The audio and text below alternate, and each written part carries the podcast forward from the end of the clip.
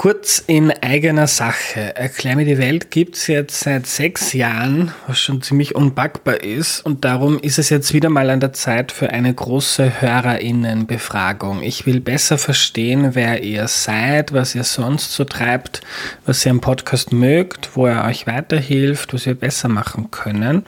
Also wenn ihr immer wieder Erklär mir die Welt hört, dann nehmt euch bitte fünf oder vielleicht auch zehn Minuten Zeit auf erklärmir.at slash Umfrage, um einen eurer Lieblingspodcasts in der Zukunft noch besser zu machen. Wenn du mitmachst, erhöhst du die Chance, dass der Podcast in der Zukunft noch mehr auf Dinge eingeht, die dich interessieren. Und du kriegst im Austausch meine ewige Dankbarkeit und ein zukunftsfittes Erklär mir die Welt, das sich auf die nächsten sechs, zwölf oder hundert Jahre gut einstellen kann. Jetzt auf erklärmir.at slash Umfrage gehen. Vielen, vielen Dank.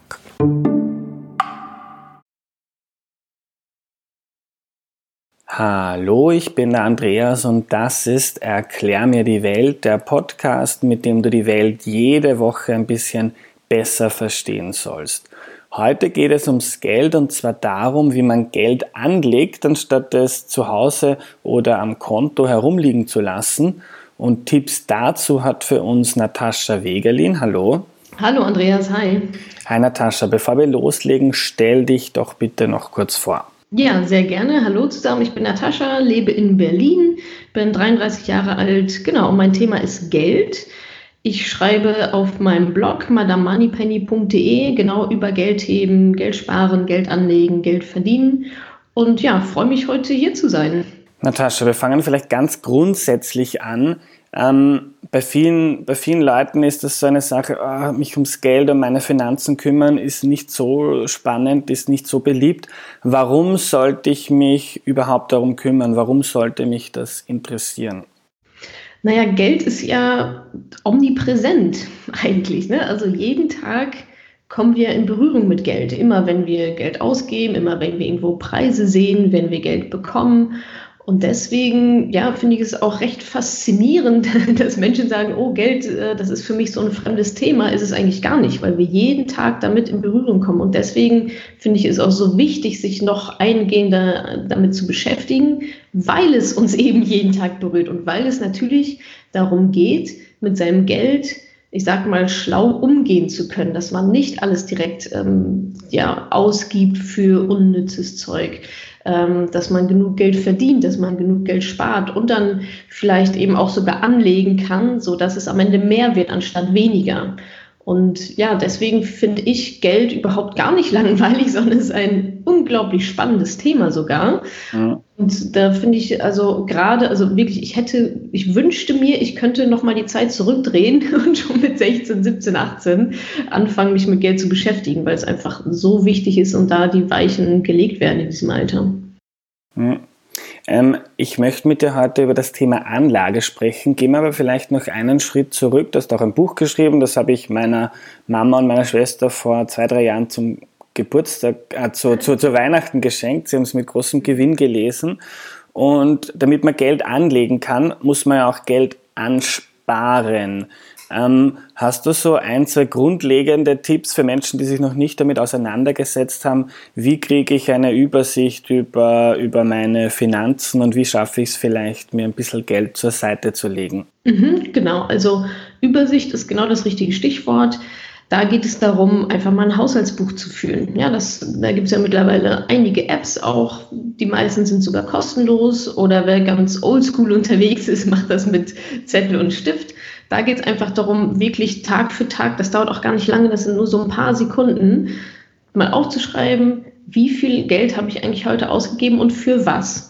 Und dann habe ich schon mal schwarz auf weiß die Zahlen, ja, die lügen nicht. Oft hat man ja so ein Gefühl, ach, heute habe ich eigentlich gar nicht so viel Geld ausgegeben und dann war es doch viel mehr, als man dachte. Also das einfach mal aufzuschreiben, komplett wertfrei und dann hat man das in seiner Liste stehen oder in seiner App meinetwegen. Und dann ist eben der nächste Schritt zu gucken, aha, guck mal, so viel gebe ich äh, immer beim Bäcker aus oder so viel gebe ich für Kino aus oder für Party machen, keine Ahnung. Und dann im zweiten Schritt kann man sich eben genau überlegen, möchte ich das? Ist es mir das wert? Ja, da kann die Antwort auch ja lauten, aber vielleicht lautet die Antwort auch nein, dass man sich denkt, Mensch, also ich könnte mir irgendwie auch mein Brot zu Hause schmieren ähm, und da einfach ein paar Euro sparen und die dann anlegen, sodass ich ähm, vielleicht später mehr Geld habe, dass ich ein Vermögen aufbauen kann. Mhm. Zum Beispiel, um früher aufzuhören zu arbeiten. Ähm, wer sagt denn, dass wir mit äh, 67 in Rente gehen müssen? Es wird alles immer so vom System äh, vorgegeben, aber warum nicht mit 40 oder mit 45 in Rente gehen oder andere schöne Sachen mit dem Geld machen? Und wenn wir uns, jetzt überlegen, wie kann ich denn gut Geld sparen, da liegt der Schlüssel meiner Meinung nach darin, sich vorher zu überlegen, wie viel Geld möchte ich denn sparen, also sich ein Ziel zu setzen, zu sagen, diesen Monat oder ab jetzt möchte ich jeden Monat 50 Euro sparen. Und dann muss man eben gucken, wie kriege ich das denn jetzt hin? Mhm. Und eine sehr bewährte Methode ist da einfach zu sagen, okay, ich setze mir Limits pro Ausgabeposten. Also dass ich sage, okay, für Kino gebe ich jetzt ähm, pro Monat 20 Euro aus. Beim Bäcker gebe ich jetzt pro Monat, keine Ahnung, nochmal 20 Euro aus. Und dann hat man sehr schön quasi so ein, ja, so ein Budget sich gesetzt, dass man dann natürlich auch nicht reißen darf. Also da sollte ja. man sich dann natürlich schon, schon dran halten. Ähm, was sich da wiederum bewährt hat, ist die sogenannte Umschlagmethode.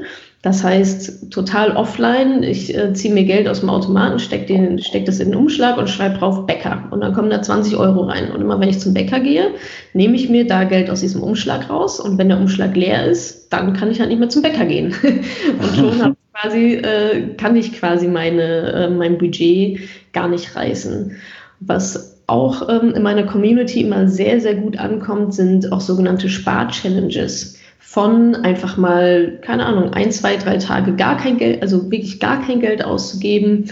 Oder was, ähm, was mir auch immer mal wieder hilft, ist so eine 5-Euro-Schein-Spar-Challenge oder 2-Euro-Stück-Spar-Challenge, was auch immer da dann so der Betrag ist. Aber dahinter ja. steckt, jedes Mal, wenn ich einen 5-Euro-Schein in die Finger bekomme, wird der weggespart. Und da haben sich Leute schon ganze New York-Reisen geleistet, dadurch, dass sie halt einfach mal alle 5-Euro-Scheine weggetan haben.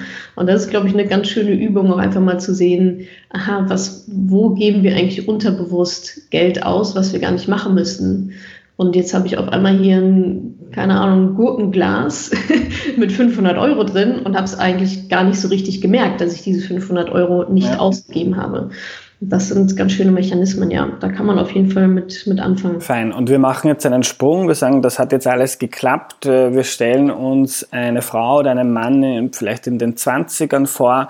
Man arbeitet schon ein paar Jahre ähm, hat sich noch nicht viel mit Geld beschäftigt, aber Gott sei Dank bleibt ein bisschen etwas über und man sammelt am Konto oder am Sparbuch Geld an und irgendwann hat man da ein paar tausend Euro und denkt sich, hm, sollte ich das da eigentlich liegen lassen? Die Zinsen sind sehr niedrig, man kriegt de facto nichts und mit der Inflation verliert man jedes Jahr ein bisschen was von diesem angesparten Geld. Wenn man jetzt den Schluss macht, ich will das dort nicht mehr liegen lassen, was ist der nächste Schritt, wenn man sich auf die Suche nach einer Anlage für sein Geld macht? Genau, da gibt es natürlich verschiedene Möglichkeiten.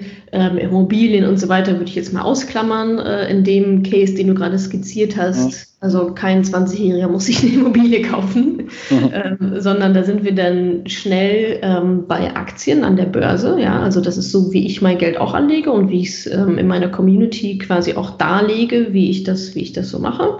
Und da sind wir ähm, genau schnell bei Aktien und auch bei sogenannten ETFs. Und ETFs sind Aktienfonds. Also man kann sich das so vorstellen, ein Unternehmen, das an der Börse ist, nehmen wir mal Nike. Nike ist ein börsennotiertes Unternehmen. Das heißt, da kann ich jetzt, wenn ich sage, oh, Nike ist doch irgendwie ein total spannendes Unternehmen, ja, da glaube ich, dass die auch in Zukunft äh, gute Geschäfte machen werden, dass sie sich positiv entwickeln werden. In die möchte ich jetzt mein Geld investieren und davon profitieren, wenn Nike einen guten Job macht und Gewinne einfährt. Das heißt, ich könnte jetzt ähm, an der Börse, das geht alles online mittlerweile, könnte ich jetzt sagen, gut, ich hätte ganz gerne eine Aktie von Nike. Und dann kann ich mir die kaufen online. Und dann gehört quasi ein mini, mini kleines Stückchen diesem Unternehmen, gehört dann mir. Das wäre ein Aktienkauf. Und jetzt habe ich vorhin gesagt, es gibt auch noch sogenannte Fonds. Bei Fonds, bei Aktienfonds ist der sehr, sehr große Vorteil, dass in so einem Aktienfonds schon ganz viele Unternehmensaktien von Nike, von Lufthansa, von Adidas, von äh, Mercedes und so weiter und so fort, von ganz, ganz vielen Amazon, Microsoft, von ganz vielen Unternehmen schon drin liegen. Das heißt, ich muss mir nicht die Nike-Aktie und die Adidas-Aktie und die Amazon-Aktie und so weiter selber raussuchen, sondern das hat schon jemand für mich gemacht, hat daraus quasi einen Blumenstrauß gebunden und ich kann mir jetzt einen Teil von diesem Blumenstrauß kaufen, anstatt eine einzelne Blume. Mhm. Und der Vorteil davon ist, und das schwingt natürlich immer, mal, immer mit bei solchen Investitionen, Risiko. Klar, wenn ich mein ganzes Gespartes, jetzt vielleicht diese 1000 Euro, von denen du redest, oder auch wenn es nur 25 Euro sind, ist ganz egal. Wenn ich jetzt mein Geld nur in Nike investieren würde, und in fünf Jahren geht es denen gar nicht mehr gut, was ja theoretisch auch passieren kann. Dann stehe ich natürlich da ähm, und mein gesamtes ja, Portfolio, mein gesamtes Aktienportfolio ist halt in den roten Zahlen. Also das ist nicht gut. Und deswegen wollen wir das Risiko so breit wie möglich streuen und in so viele Aktien wie möglich gleichzeitig investieren. Und dafür gibt es dann eben diese sogenannten ETFs. Also ein ETF, das steht für Exchange Traded Fund. Und da sind dann, also eben, es ist so ein Blumenstrauß, da sind dann schon ganz, ganz, ganz, ganz viele Unternehmen mit drin und ich kann mir dann einen Teil von diesem, ja, von diesem Blumenstrauß kaufen und habe eben alle Blümchen, die da gebunden wurden, alle Aktien schon direkt mit drin, muss mir die nicht einzeln selber raussuchen und habe auch nicht das Risiko, dass ich in zu wenige Unternehmen investiere. Mhm. So läuft das eigentlich. Also das ist relativ easy. Und der Unterschied zum klassischen Fonds, den ich vielleicht bei, wenn ich jetzt auf die Bank gehe und frage, was könnte ich mit meinem Geld tun, dann kriege ich dort auch einen Fonds, wo viele Unternehmen drinnen sind mit und man kleine Anteile an den Unternehmen kauft, aber da sitzt halt meistens jemand und schaut, okay, kaufe ich mehr von BMW, kaufe ich mehr von Mercedes oder jetzt vielleicht in Windkraftunternehmen und weil diese Menschen meistens keine niedrigen Löhne haben, sind die Gebühren für solche Fonds relativ hoch. Ähm, die ETFs, von denen du sprichst, bei denen ist das aber anders. Und wenn euch jetzt das Wort ETF verwirrt, das ist ein kompliziertes Wort, aber für eine relativ einfache Sache, die du ja schon beschrieben hast. Genau, ja. Also ähm, das ist ein guter Punkt. Da sollte man auf jeden Fall aufpassen, wenn man jetzt zur Bank geht, zum Bankberater oder auch zu irgendwelchen anderen Beratungen. Die Aktienfonds, die einem da, ich sag's mal, empfohlen, schrägstrich verkauft werden, das sind meistens sogenannte aktive Aktienfonds. Und die sind sehr, sehr teuer. Die erkennt man auch direkt am Preis. also die haben dann laufende Kosten von wahrscheinlich so um die zwei Prozent.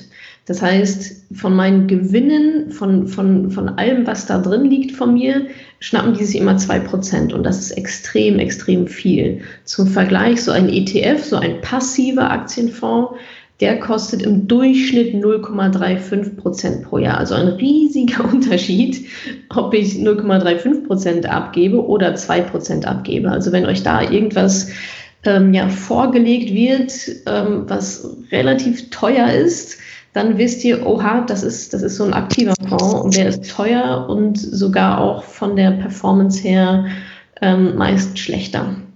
Mhm.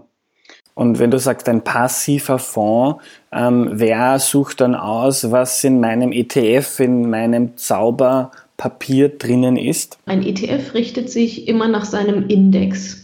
Also in Deutschland, ich weiß jetzt gerade leider nicht, wie der österreichische Index heißt. ATX.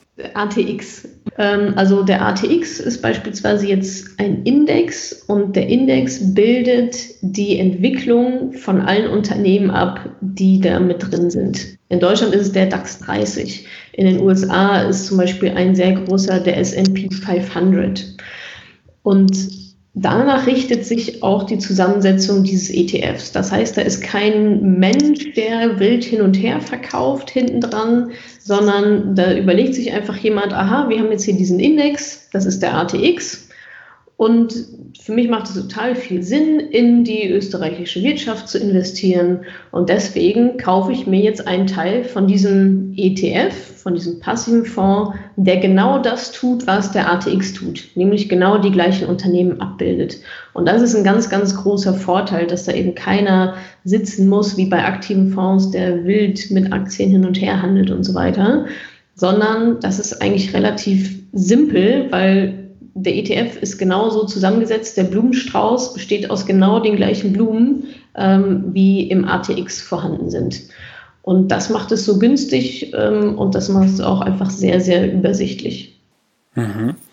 Und dann gibt es jetzt nicht nur zum Beispiel den ATX oder den DAX in Österreich oder in Deutschland, sondern ganz viele verschiedene bunte Blumensträuße. Ich habe mir zum Beispiel, ich habe selber auch in, in so einen ETF angelegt und ähm, wollte dann aber keine österreichischen Papiere kaufen, denn wenn man sich die Aktienentwicklung in Österreich anschaut, dann ist das gar nicht so äh, grandios, weil Österreich genau wie Deutschland schon ein extrem reiches Land ist.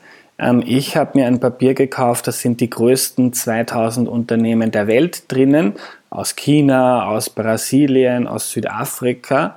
Und weil äh, es auf der Welt noch viel mehr Potenzial gibt äh, und es dort noch viel mehr Dinge braucht, die wir in Österreich alle schon haben, hat man dort, so glaube ich, eine, eine bessere Chance auf ähm, mehr Rendite. Und ähm, es hat natürlich auch noch einen anderen großen Vorteil, da sind wir wieder bei, ähm, beim Risiko auch da wieder, ne, wenn ich jetzt den DAX 30 nehme in Deutschland, da sind die 30 größten Unternehmen in Deutschland, börsennotierte Unternehmen in Deutschland drin. Das sind aber nur 30. Das ist viel mhm. zu wenig. Und wenn du jetzt sagst, du hast ein ETF, du investierst in ein ETF, wo 2000 Unternehmen aus der ganzen Welt drin sind, dann ist das sehr, sehr breit gestreut, das Risiko. Das heißt, wenn davon mal ein, also wenn dann Nike abschmiert, wenn Nike eins von deinen 2000 Unternehmen ist, dann ähm, merkst du davon gar nichts an deiner Rendite, an deinem Portfolio. Wenn aber jetzt äh, Nike eins von 30 Unternehmen ist oder eins von 10 oder eins von 5, dann merke ich das natürlich extrem, ähm, wenn es Nike dann vielleicht nicht so gut geht. Und je mehr andere Unternehmen da drin sind in so einem ETF oder auch in meinem Gesamtportfolio, ich kann ja auch in zwei oder drei ETFs investieren, die sich dann vielleicht ganz gut ergänzen, umso besser ist es natürlich. Mhm. Und wenn ich mich jetzt entscheide, in so einen ETF zu investieren oder in Aktien zu investieren, was für einen Zeithorizont brauche ich? Denn was ja nicht passieren sollte, ist, dass man dann vielleicht in zwei Jahren denkt, okay, ich brauche das Geld, das ich jetzt in Aktien angelegt habe, doch und vielleicht ist aber, wir lesen jetzt gerade in den Nachrichten, Wirtschaftsabschwung, vielleicht kommt eine Rezession, es geht bergab, dann geht es auch immer mit den Aktien bergab und vielleicht ist in zwei Jahren meine Anlage gerade 20 oder 30 Prozent weniger wert. Das kann ja auch passieren. Ähm, wir leben ja gerade, also die letzten zehn Jahre erleben wir ähm, einen dauerhaften Aufschwung, was eigentlich historisch gesehen nicht normal ist. Also das heißt, da wird auch eine wahrscheinlich sehr, sehr große Krise auf uns zukommen. Und diese Krisen gehören einfach mit dazu. Also weder in der Wirtschaft äh, und deswegen auch nicht an der Börse geht es die ganze Zeit nach oben. Also das, das muss man sich natürlich vergegenwärtigen, dessen muss man sich bewusst sein, dass wenn ich mein Geld an der Börse investiere, dass ich dem natürlich ein Risiko aussetze, ganz klar, weil sonst würde ich auch keine Rendite bekommen. Also Risiko kommt ja auch von Rendite. Sonst könnte ich es ja auch weiter auf meinem ähm, Sparkonto liegen lassen und damit wird dir dann nichts passieren. Das Schöne ist aber auch, dass nach jeder Krise wieder ein Hoch kommt. Also, und das wollen wir dann natürlich wieder mitnehmen, das nächste Hoch. Und da sind wir dann beim, beim Zeitraum, bei deiner Frage, alles ab 15 Jahre. Also ich sag mal, 10 bis 15 Jahre muss man schon mit dabei bleiben, weil genau aus dem Grund, ähm, den du gerade schon angeführt hast, angenommen, ich investiere jetzt mein Geld und dann kommt eine Krise und die, so eine Krise dauert ja dann ganz gerne auch mal, vielleicht auch so vier, fünf, sechs Jahre. Und dann wäre es natürlich absolut fatal, wenn ich in dieser Krise an mein investiertes Geld ran muss, weil dann ist ja mein Blumenstrauß weniger wert. Das heißt, ich habe meinen Blumenstrauß gekauft für 10 Euro in der Hoffnung, dass er irgendwann mal 20 Euro wert ist dann ist er jetzt vorübergehend aber vielleicht nur 5 Euro wert. Das heißt, ich hatte auf dem Papier ist ein Verlust von 50 Prozent. Wenn ich dann gezwungen bin, warum auch immer, das zu verkaufen, dann habe ich einen Verlust gemacht. Und das sollte nie, nie, nie passieren. Wir wollen ja unser Geld vermehren. Wir wollen es ja nicht, wir wollen es ja nicht halbieren. Und deswegen sagt man so, also 15 Jahre sollte man mindestens ähm, mit dabei bleiben. Und alles, was unter diesem Zeitraum ist, wenn es jetzt darum geht, ach, ich will äh, in Urlaub fahren oder ich möchte mir, keine Ahnung, ein Auto kaufen oder sonst irgendeine Anschaffung, die geplant ist, dann sind das Sparziele dann spare ich einfach nur. Das Geld wird aber nicht investiert. Das heißt, da muss man schon nochmal vom Zeitraum her gucken, wenn ich mir überlege, oh ja, jetzt möchte ich in zwei Jahren in Urlaub fahren. Ähm, schön, keine Ahnung, nach Thailand oder so, kostet vielleicht äh, ein paar tausend Euro. Das Geld sollte auf gar keinen Fall investiert werden, sondern das gehört dann ganz normal auf Sparkonto. Das wird da dann nicht mehr, aber das ist in dem Moment auch nicht die Aufgabe. In dem Moment ist einfach nur die Aufgabe zu sparen, dafür zu sorgen, dass es nicht weniger wird, sondern dass es einfach nur relativ sicher darum liegt. Und für alles andere, für langfristige Sachen, da sind wir natürlich auch schnell bei Altersvorsorge oder wie ich eingangs schon gesagt hatte, vielleicht auch früher in Rente zu gehen. Ähm, da braucht man wirklich einen sehr langen Atem, aber es lohnt sich auch immer. Das ist mhm. auch das Schöne daran. Also die historischen Zahlen sind da echt grandios. Also wenn man mindestens 15 Jahre dabei ist, dann kann man nur Gewinn machen. So war es zumindest in den letzten Jahrzehnten. Ähm, und ja, ist dann hoffentlich in der Zukunft auch so. Wie ist das mit dem Kaufen und dem Verkaufen? Da machen sich viele Leute verrückt. Zum Beispiel, ich habe vor zwei Jahren in so einen ETF investiert, jetzt ist er 20 Prozent im Plus. Manche Freunde fragen mich, ja toll, warum verkaufst du es nicht? Ich sage dann, weil es eine langfristige Anlage ist und wenn ich jetzt den, den, den Gewinn habe, dann liegt er aber wieder auf dem Sparbuch und ich kriege keine Zinsen darauf. Und ich habe schon vor zwei Jahren gedacht, hm, Aktien sind recht teuer, soll ich jetzt kaufen? Und sie sind noch einmal um 20 Prozent gestiegen. Was ist da dein, dein Ratschlag? Wann sollte man Aktien verkaufen? Dann, wenn man das Geld ähm, ausgeben will oder dann, wenn sie gerade sehr hoch im Kurs sind? Am besten nie. Am besten nie. Also kaufen und halten, halten, halten. Und ähm, genau, alles, was so dieses Hin und Her verkaufen ist, du hast ja, dein Beispiel war ja gerade total schön zu sagen, Mensch, ah, jetzt stehen sie schon so hoch wir wissen halt nie, wie sich die Aktien morgen entwickeln. Das heißt, wenn ich jetzt überlege, boah, jetzt, jetzt sind die schon um 20 Prozent gestiegen, ähm, das wird doch auf gar keinen Fall noch mal mehr und dann verkaufe ich das und ich gucke am nächsten Tag rein und es ist noch mal mehr geworden, dann ärgere ich mich. Und jeder Kauf und Verkauf kostet ja auch Geld. Ja, da will die Bank ähm, über die du dann kaufst und verkaufst, die möchte dafür ganz gerne eine Gebühr haben. Und deswegen gibt es auch diesen schönen Spruch, hin und her macht Taschen leer, weil dieses Kaufen, Verkaufen, ach, jetzt ist doch gestiegen, na, dann gehe ich wieder rein, dann kaufe ich sie doch wieder zurück, das kostet Geld. Dann machen sie, dann äh, machen sie dann doch wieder Verlust, dann denkst du, oh nee, jetzt, äh, jetzt aber doch schnell wieder raus. Das nützt halt alles gar nichts. Also wir wissen nicht, keiner von uns hat eine Glaskugel, auch nicht die sogenannten Experten da draußen. Ähm, und wenn ich nicht weiß, wie sich etwas entwickelt, dann ist die beste Methode einfach gar nichts zu machen. Und so, historisch gesehen, hat man so tatsächlich die besten Gewinne eingefahren, indem man einfach gekauft hat, liegen lassen über Jahre, Jahrzehnte. Und eigentlich muss man die auch nie verkaufen.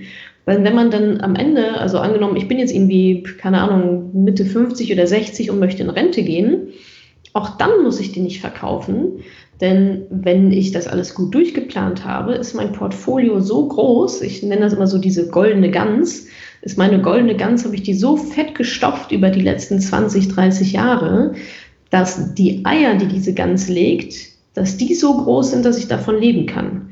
Und das sind die Gewinne von meinen Aktien. Also Aktien haben ja quasi zwei verschiedene Renditen. Einmal durch die Wertsteigerung an sich, ja, ich kaufe die Nike-Aktie für 50 Euro und äh, nach 20 Jahren ist sie dann bei 100 Euro und dann freue ich mich.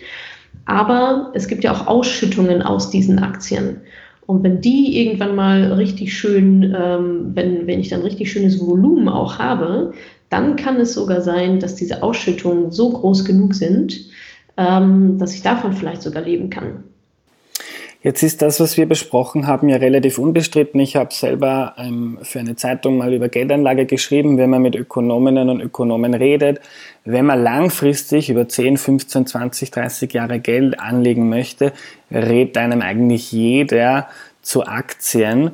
Ähm, trotzdem würde ich dich gerne fragen, ist das etwas für jeden, der so lange Zeit hat? Weil ähm, es ist auch, bei mir war es zumindest am Anfang, ich habe ständig auf die App geschaut, uh, 5% im Plus, 3% im Minus.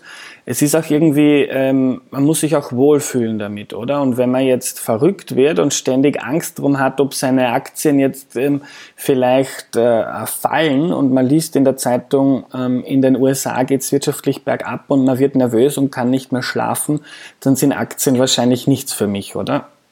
Das ist aber ein ganz, ganz wichtiger Punkt, weil in dem Moment, wo ich so zittrig werde und mir überlege, oh Gott, oh nein, jetzt muss ich hier schnell irgendwas machen, habe ich ja anscheinend auch zu viel Risiko, bin ich zu viel Risiko eingegangen.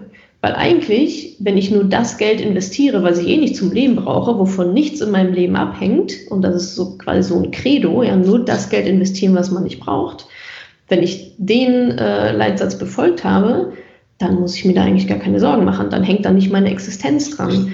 Und das ist aber, glaube ich, ganz, ganz viel Vorarbeit, eine vernünftige Strategie auszuarbeiten, die Risikobereitschaft vernünftig, ausführlich zu analysieren und dann zu schauen, was passt denn jetzt genau zu mir. Und da kann man auch, ne, das heißt ja immer, Aktien sind so risikoreich und für wen ist das denn jetzt überhaupt was? Wir haben alle unterschiedliche Risikobereitschaft. Ja, das hängt auch vom Alter ab. Klar, wenn ich 20 bin, kann ich viel mehr Risiko eingehen, als wenn ich 50 bin, weil ich da einfach nur viel mehr Zeit habe. Ja. Und das ist aber sehr, sehr wichtig, das einfach mal zu bestimmen. Und der eine geht dann eben mehr Risiko ein auf dem Aktienmarkt und der andere geht dann eben weniger Risiko ein. Und das kann man aber schon steuern, aber du hast natürlich vollkommen recht, wenn ich jetzt so total, oh Gott, nein, das widerstrebt mir mit jeder Faser meines Körpers, ähm, dann sollte man es natürlich nicht tun. Aber ich würde trotzdem die Zuhörerinnen und Zuhörer ähm, dazu einladen, sich einfach mal damit zu beschäftigen und zu gucken, ähm, wie das so funktioniert. Es gibt ja auch Musterdepots, das ist so ein bisschen dann Monopoly-Spielen mit keinem echten Geld, sondern mit virtuellem Geld. Ähm, da kann man auch mal das ausprobieren. Ist dann nicht das das richtige Gefühl, aber so ein bisschen in die Richtung mal zu schauen, ah, okay, jetzt ist es gerade rot, hm, äh, wie fühlt sich das jetzt für mich an? Und dann ist auch meine Empfehlung, mit kleinen Beträgen einfach anzufangen. Also ich würde jetzt gerade als Anfängerin äh, nie im Leben mein ganzes Gespartes oder das ganze Weihnachtsgeld oder so da äh, volle Kanone rein investieren, sondern auch da, das ist ein Prozess, da kann man sich rantasten, mal mit 25 Euro anfangen, gucken, wie sich das anfühlt und dann so ein bisschen im Prozess auch wachsen. Und dann, ähm, ja, denke ich, ist das, ist das trotzdem auch eine gute Sache, wenn man sich da so reinfühlen kann. Hast du zum Schluss noch ein paar Lesetipps, Blogs, vielleicht Podcasts, wo man sich mit dem Thema, ähm, wo man sich anfangen kann, sich zu informieren? Ja, also da gibt es da gibt's einige. Ich kenne jetzt natürlich hauptsächlich ähm, die aus Deutschland. Ähm, es gibt ganz tolle YouTube-Kanäle, das ist zum Beispiel einmal Finanzfluss. Die haben so ein äh, Flusspferd als Logo, so ein Nilpferd. Dann gibt es Aktien mit Kopf. Ähm, dann gibt es natürlich auch meinen Blog, Madame Moneypenny. Dann gibt es noch den Finanzrocker. Ähm, die haben, soweit ich weiß, auch alle Podcasts und YouTube und Blogs und so weiter. Und wenn man da einmal so ein bisschen reinkommt in diese Szene, dann wird man auch ganz schnell äh, zum nächsten gespült. Also einfach, also weil wir verlinken uns ja auch alle untereinander und so weiter. Ähm, aber das sind so die, wo man einfach sehr, sehr gut einfach mal anfangen kann. Cool. Danke dir, Natascha. Ja, sehr, sehr gerne. Hat Spaß gemacht.